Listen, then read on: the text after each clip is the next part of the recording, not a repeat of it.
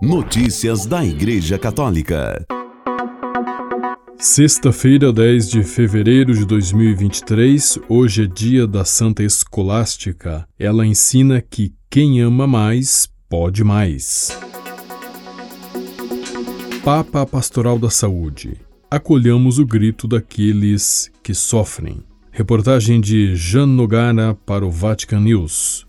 Na manhã desta quinta-feira, 9 de fevereiro, o Papa Francisco recebeu no Vaticano expoentes da área médica do setor da Pastoral da Saúde da Diocese de Roma. Francisco iniciou recordando que nos encontramos no contexto do Dia Mundial do Doente, celebrado em 11 de fevereiro. Disse em seguida que neste ano, no contexto do percurso sinodal, tem como tema o lema do Evangelho de Lucas: Cuide dele, Lucas 10:35. Estas são as palavras que no Evangelho de Lucas o bom samaritano dirige ao estalajadeiro, a quem confia o homem ferido que resgatou. Depois de explicar que tanto o homem agredido quanto o samaritano carregam feridas, o primeiro das violências e o segundo do desprezo por ser um estrangeiro não desejado, e afirma: Ainda assim, diz o Papa, graças à sensibilidade dos que sofrem pelos que sofrem, nasceu uma história de solidariedade e de esperança que derruba os muros do isolamento e do medo. E dirigindo-se aos presentes, diz: o trabalho de vocês, queridos amigos, nasceu graças a esta dinâmica de ter sido capaz de transformar a experiência do sofrimento em proximidade à dor dos outros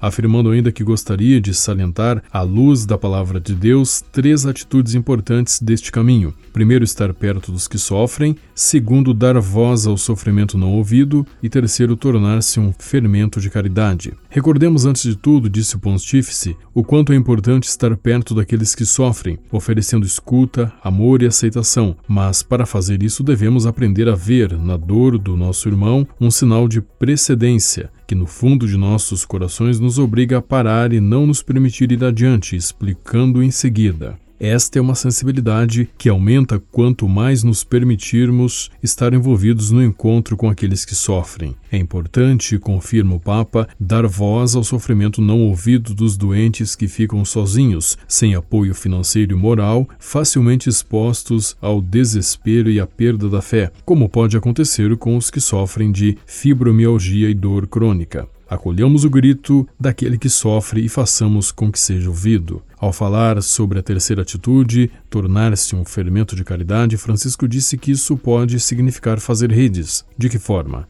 E sua resposta é simplesmente compartilhando um estilo de gratuidade e reciprocidade, porque somos todos necessitados e todos podemos dar e receber algo mesmo que seja apenas um sorriso. E isso faz crescer ao nosso redor uma rede que não captura, mas liberta, uma rede feita de mãos que se apertam, braços que trabalham juntos, corações que se unem em oração e compaixão. Formar rede é trabalhar em conjunto com os membros de um só corpo. O sofrimento de um torna-se o sofrimento de todos, e a contribuição de cada um é recebida por todos como uma bênção. Para concluir o encontro, o Papa dirigiu-se especialmente aos irmãos e irmãs doentes. Foi seu sofrimento vivido com fé que nos reuniu aqui hoje para compartilhar este importante momento. Na fragilidade, vocês estão próximos do coração de Deus. Por isto, peço suas orações para que aumente entre nós a proximidade com os que sofrem e o compromisso concreto na caridade, e para que nenhum grito de dor fique sem ser ouvido. Notícias da Igreja Católica. O Papa disse: o verdadeiro esportista procura sempre aprender,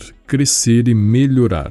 Reportagem de Mariângela Jaguraba, do Vatican News. O Papa Francisco recebeu em audiência, nesta quinta-feira, 9 de fevereiro, na sala do consistório no Vaticano, os membros da Associação Esportiva Amadora Esporte no Vaticano. O pontífice aproveitou a ocasião para recordar o 50 aniversário de criação do Campeonato de Futebol do Vaticano, organizado pela primeira vez em 1972. Desde aquelas primeiras experiências e ainda antes daquele remoto 1521, em que se disputou a primeira partida de futebol florentina no pátio do Belvedere, na presença de Leão X, chegamos à atual associação, que inclui outras disciplinas esportivas, frisou o Papa.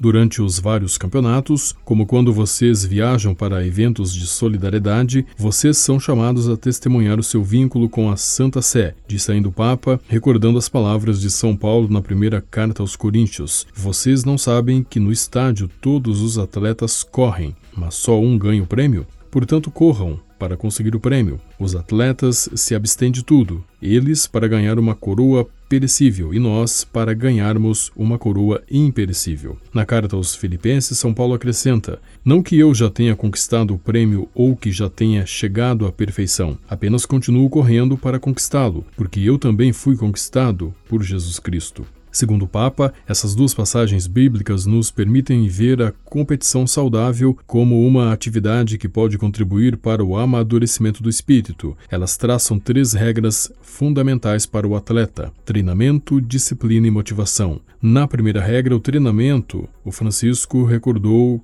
Três palavras: esforço, suor e sacrifício. Na base disso está a paixão pelo esporte, uma paixão gratuita, amadora, que realmente expressa o amor por determinada atividade. Se houver essa atitude, a competição é saudável, caso contrário, prevalecem interesses de vários tipos, a competição é prejudicada, às vezes até corrompida. O amadorismo é fundamental no esporte. É fundamental. Depois, a segunda regra, a disciplina, que é um aspecto da educação, da formação. Um atleta disciplinado não é apenas aquele que segue as regras. Claro, isso é importante, deve haver, mas a disciplina recorda discípulo, ou seja, aquele que quer aprender, que não se sente chegado e capaz de ensinar a todos. O verdadeiro esportista procura sempre aprender, crescer e melhorar. E isso requer disciplina, ou seja, a capacidade de se dominar, de corrigir a impulsividade que todos nós temos mais ou menos. A disciplina permite que cada um faça sua parte e que a equipe expresse o melhor do conjunto. Por fim, a motivação, disse o Papa Francisco. São Paulo escreve: Combati o bom combate, terminei a minha corrida, conservei a fé é o selo perfeito de adesão ao chamado, mesmo para um esportista. Numa corrida, o que dá o empurrão, o que leva a um bom resultado é a motivação, ou seja, uma força interior. A avaliação não é feita no resultado numérico, mas no quanto fomos fiéis e coerentes no nosso chamado. Há uma coerência ali, frisou o Papa. E por falar em motivação, gostaria de acrescentar uma coisa para vocês que são esportistas do Vaticano. A sua maneira de formar grupo e colaborar pode ser um exemplo para o trabalho nos dicastérios e entre os dicastérios da Cúria, assim como nas direções do Estado Vaticano. Mais uma vez, o esporte é uma metáfora da vida. Notícias da Igreja Católica. A Arquidiocese do Rio de Janeiro publicou na noite de quarta-feira, 8 de fevereiro, uma nota em solidariedade às vítimas do temporal que atingiu a cidade e o estado do Rio de Janeiro na terça-feira, dia 7. Até o momento foram registradas seis mortes no estado em decorrência das chuvas, entre as quais uma criança de dois anos. Solidariedade faz parte da caridade cristã. Nestes momentos difíceis, estamos unidos em nossa busca de ajuda mútua, em uma corrente de solidariedade que se expandiu por nossa cidade, paróquias e até nosso estado. Busquemos ajudar para diminuir um pouco as dificuldades e dores dos nossos irmãos e irmãs, afirmou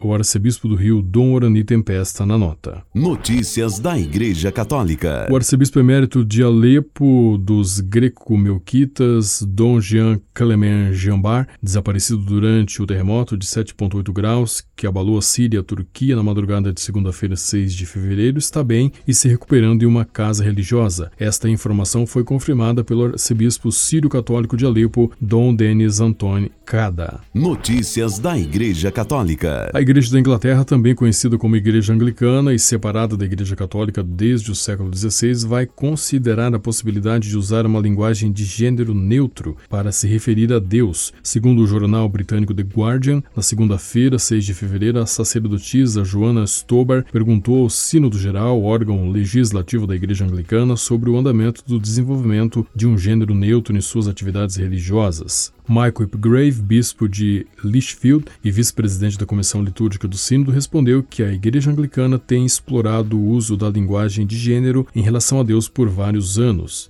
Ian Paul, membro do Sínodo Geral e do Conselho dos Arcebispos da Igreja da Inglaterra, lembrou que a Bíblia identifica Deus principalmente usando pronomes masculinos, nomes e imagens, e alertou que o fato de Deus ser chamado de Pai não pode ser substituído por Mãe, sem mudar o significado. Para ele, essa modificação distancia a Igreja Anglicana do fundamento das Escrituras. Em 2009, Bento XVI publicou o moto próprio Anglicanorum Coitibus, com o qual instituiu um ordinariato para os anglicanos que queiram entrar em plena comunhão com a Igreja Católica. Desde então, muitos anglicanos que discordam das reformas implementadas pela Igreja da Inglaterra pediram para serem aceitos na Igreja Católica.